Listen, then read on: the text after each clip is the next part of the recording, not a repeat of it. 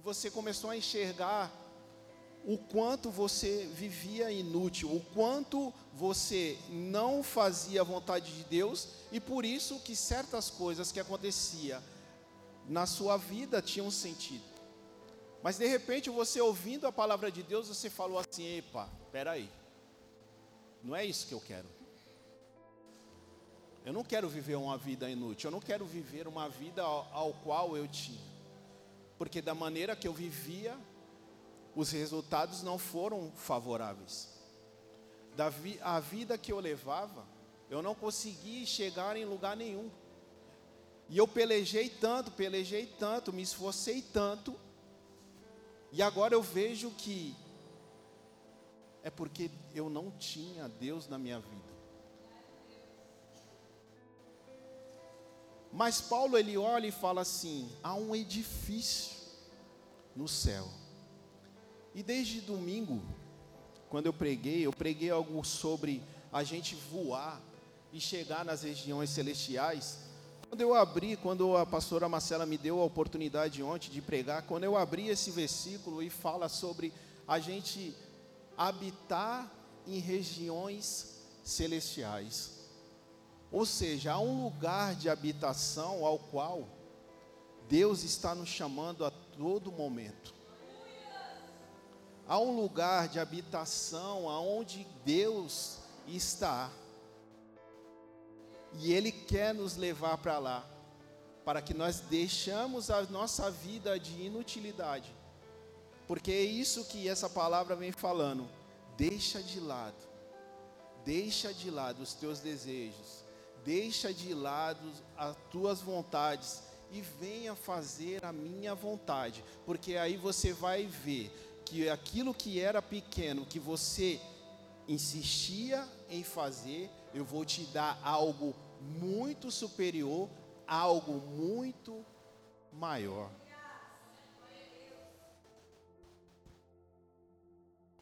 Porque ele fala que não andamos por visão, andamos pela fé. Mudou a nossa maneira de agir. Hoje nós não vivemos mais pelo, pela nossa visão humana. Nós temos uma fé. Essa fé ao qual ela começa a enxergar coisas que nós esperamos que não vemos. Por isso as nossas atitudes ela começa a mudar. Porque não são por milagres. Se você estiver esperando um milagre hoje acontecer na tua vida, para que você produza a fé, você não vai conseguir. Porque quantos milagres já aconteceu na tua vida, você já falou sobre esses milagres, mas você até hoje fala assim: se Deus ainda fizer um milagre tal, aí eu vou mudar a minha atitude. Você não vai conseguir. Eu preciso de uma benção financeira, Deus já te deu. Eu preciso de uma porta de emprego, Deus já te deu. Eu preciso é, que uma ação judicial ela seja, é, é, Deus venha ao meu favor, Ele já fez. E quantas coisas a gente vem falando sobre milagres, sobre coisas que Deus já fez na nossa vida, mas nós não mudamos a nossa atitude, porque a fé, ela é, a fé ela não vem por milagres. A fé ela vem por obediência. É você obedecendo que você vai chegar aonde Deus quer. É obedecendo que você vai chegar nesta habitação, neste lugar de descanso, neste, nesta promessa, neste lugar de recompensa que Deus insiste em nos dar. Quando nós lemos a palavra de Deus, quando nós entendemos que é por obediência, é porque quando nós entramos aqui, nós não aceitamos Jesus, nós aceitamos em, em nós a Sua palavra. E quando nós aceitamos a Sua palavra, nós entramos nesse caminho de obediência. E se você ainda não entrou por esse caminho, Hoje há uma oportunidade para você começar a refletir. Por que, que eu não entrei ainda, Senhor, neste lugar, Senhor, da tua habitação? Porque ainda, Senhor, eu não consegui chegar nos lugares celestiais, nas regiões celestiais. Porque ainda eu passo por essa batalha espiritual e não consigo entender, Senhor, que quando alguém chega perto de mim, eu consigo ver as coisas, mas eu não consigo orar por ela. Eu quero me afastar dessa pessoa porque eu começo a enxergar aquilo que ela tem, mas eu não consigo reagir, eu não consigo interceder, eu não consigo orar é porque você não está conseguindo chegar nas regiões celestiais. Porque há um céu, esse céu visível, há um segundo céu, aonde há principados e potestades ali que anda lutando, lutando o dia todo contra nós, que vive pelejando, e há o terceiro céu, lá no trono da glória, lá onde Deus está, lá onde Jesus está à destra de Deus e é neste lugar que você precisa das respostas, é neste lugar que você precisa subir, é neste lugar que você precisa entender o que Deus vai fazer. Porque foi nesses lugares que Moisés foi, que Davi foi, que o apóstolo Paulo foi e que João foi. E só aí ele conseguiu entender qual eram os propósitos de Deus para a vida dele. E se você quiser entender, você precisa subir. Você precisa subir. Isso ficou tão impactado aquela hora que eu falei de voar. Domingo assim, eu fiquei, da onde que eu tirei isso? falei assim, voar. A gente precisa voar. A gente precisa sair desse plano terreno e subir aos altos céus. Jesus ele falou assim para João, assim, ó, há uma porta aberta, suba até aqui. E aí você vai ver o, tudo que vai acontecer depois dessas coisas. Se você não entender o que Deus vai fazer, você não vai continuar servindo a Deus da maneira que Ele quer. Se você não começar a subir ao céu, nas regiões celestiais, no lugar de descanso, porque o que acontece no dia de hoje? O problema está na concentração, o problema está na, na distração que a gente tem, o problema está em não amar a Deus sobre todas as coisas. Então a gente está correndo atrás de pagar aquele boleto, a gente está preocupado com, com, com, com se a gente vai conseguir fazer compra, se a gente vai conseguir pagar o gás, se a gente vai conseguir pagar um monte de coisa, como é que vai ser o Natal, como é que vai ser a, a, a, Páscoa, como é que vai ser o Dia das Mães, como é que vai ser isso, como é que vai ser aquilo, e a gente acaba se distraindo e a gente não está conseguindo subir. Ou seja, a nossa oração, o nosso clamor, porque aqui ele fala, nós estamos neste corpo mortal mas nós gememos. Olha só o que ele está falando. Eu estou angustiado e gemendo, porque eu não aguento mais esse corpo, porque eu não quero mais viver essas coisas, essas preocupações do mundo, esses desejos do mundo, tudo isso que nós estamos vivendo nesses últimos dias, eu não quero, eu quero subir. Eu quero chegar nas regiões celestiais. E como tem coisa que hoje está atrapalhando a gente a chegar nessa zona, aonde Deus quer, nesse lugar de habitação, nesse lugar. As preocupações são tantas, o medo, a perspectiva na política, tudo isso vem fazendo o quê? Com que a gente se atrapalhe. Ele fala em Deuteronômio 6, a partir do capítulo 20, ele fala: se hoje vocês me amarem de todo o meu, o, o, de todo o teu coração, se hoje vocês escutarem as minhas leis e as, e as minhas ordenanças, eu coloquei, eu colocarei você no lugar onde mana leite e mel, ou seja, há um lugar de habitação. Há um lugar aonde Deus quer nos colocar. Há um lugar aonde ele fala assim: eu vou colocar vocês num lugar onde vocês não cavaram poços, aonde vocês não precisaram trabalhar, aonde vocês que não precisaram plantar, porque tudo que tinha lá eu mesmo já preparei. Não vai ser com o nosso esforço, não vai ser da maneira a força, não vai ser com a nossa perspectiva humana, vai ser de acordo com a vontade que é boa, perfeita e agradável a vontade do Senhor na nossa vida.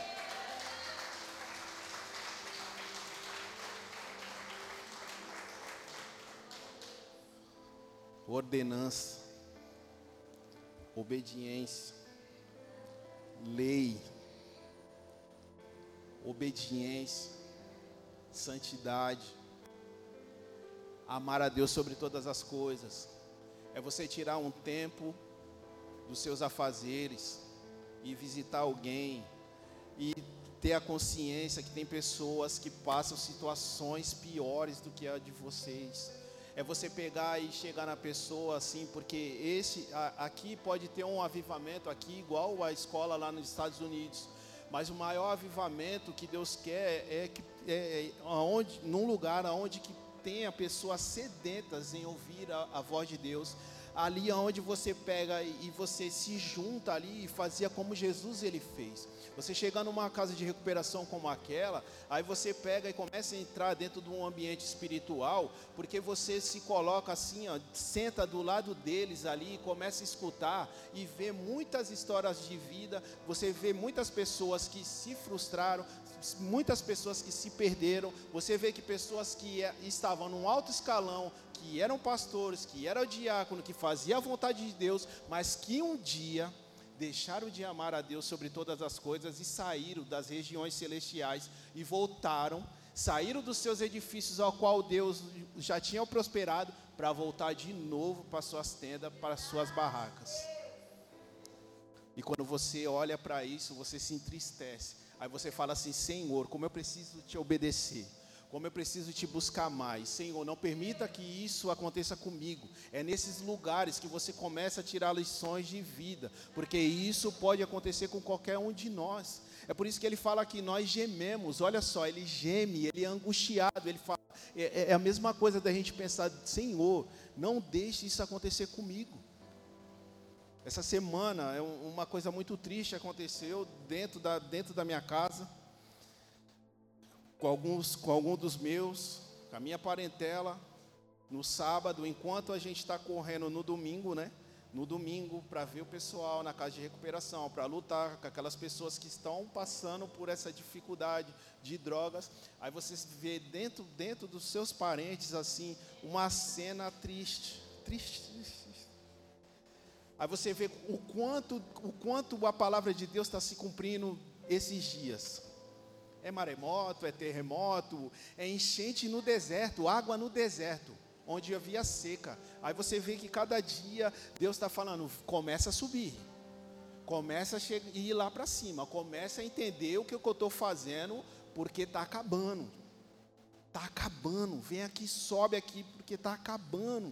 Filho contra pai, pai contra filho. Dois irmãos se juntam se juntam, bebendo com o pai. O pai que estava na casa de recuperação no ano passado teve a oportunidade, mas era para ficar os seis meses, ficou um mês só. Um mêsinho só na casa de recuperação, porque não aguentou. Quando chegou aqui, quando desceu, os irmãos agitando, vamos beber, vamos beber, vamos beber. E os filhos, não, não vai beber. A mulher orando, porque já há mais de 30 anos está com esse cara, e esse cara não larga a droga, ele não, não quer saber de outra vida, ele quer continuar no barraquinho dele lá, enquanto Deus tem um edifício lá, tem uma vida extraordinária, uma vida tremenda para ele, mas ele quer continuar naquele barraquinho. O que, que acontece? Os filhos também sem sabedoria, já sabe que, que o pai não pode beber, porque é uma entradinha. Toma uma cachaçinha, daqui a pouco vem, aí, aí começa a fumar, daqui a pouco pega, pega, pega a, a cocaína, já começa a cheirar, porque uma, um, um, abismo chama outro, é uma porta, é uma, é, é, essa é a porta da terra. Um abismo chama no outro. Um fazendo a cada vez mais você vai se afundando, se afundando, se afundando, se afundando, porque Deus tem algo extraordinário, algo tem Deus tem coisas tremendas, coisas maravilhosas para a nossa, nossa vida, o diabo também tem tudo ao contrário até o ponto de os camaradas pegar e dar um cacete no pai. Bater no pai. Bater no pai. Eu vi as fotos, aquela coisa, eu falei, não, não estou acreditando que isso aconteceu dentro da minha casa. Bateu, bateram no pai. Olha as perspectivas humanas. Prefere viver uma, uma vida inútil. Eu tirando esses dias para estudar, eu tirando esses, esses dias para fazer coisas melhores da minha vida, porque eu já vivi essa vida inútil e eu pedia, eu peço para Deus agora por esses dias para ter 30 horas do meu dia, porque é muito curto entre casamento, vida profissional, ser pai, estudar. Aí eu falo assim, Deus, como era um, uma, um barraquinho como era, como eu era limitado, como o Senhor tinha tantas coisas boas há tanto tempo atrás e porque eu não enxerguei isso. Aí Deus falou assim: é porque você não subia. É porque você não queria ser o edifício que eu tenho para você, você queria viver aquela vidinha medíocre, você queria ficar ali, porque o teu coração era endurecido, porque você não, não parou para me escutar, você não parou para me obedecer, você, eu já tinha falado com você. E é assim com todo mundo, é assim com todos nós. O cara teve oportunidade, estava lá, ia no culto, orava, jejuava, estava uma benção dentro da casa de recuperação, daqui a pouco não, eu prefiro a, a vidinha medíocre do que ter uma vida extraordinária com Deus, até o diabo entrar dentro de casa e fazer um, uma bagunça. E é isso que acontece, não é só na vida dele, é, é na vida do pessoal da casa de recuperação. A Bíblia fala: aquele que habita no esconderijo do Altíssimo, a sombra do Onipotente descansará. Há um lugar de descanso. Há um lugar de descanso para você descansar sua mente, para você parar de se preocupar. Há um lugar de descanso ao qual Deus ele quer renovar a tua mente e falar assim: "Ei, filho, para de se preocupar. Eu estou no controle das coisas. Eu estou no controle da tua vida. Eu estou no controle dessa situação. Coloca as coisas na minha mão aqui, ó. E vem se esconder aqui, ó, no esconderijo, debaixo das asas de Deus. Para de se preocupar com o que vai acontecer daqui para amanhã, daqui para o mês que vem. Mas só me adora em espírito e em verdade. Me adora de todo o coração. Clama o meu nome, geme, se angustia com essa situação. Geme, geme. Você, vocês não sabem, mas vocês são tão fortes. Vocês são tão fortes. Você fala que na presença de Deus você é fraco. Você não, você não é fraco. Isso que essa batalha espiritual que você está passando hoje, que você fala assim, eu preciso ler mais, eu preciso jejuar mais, eu preciso buscar a Deus mais. Isso é o Espírito Santo que há dentro de você, que fica a todo momento pulsando dentro de você e falando assim, ó, vamos, vamos, eu tenho algo celestial, eu tenho coisas maiores para a tua vida, vamos.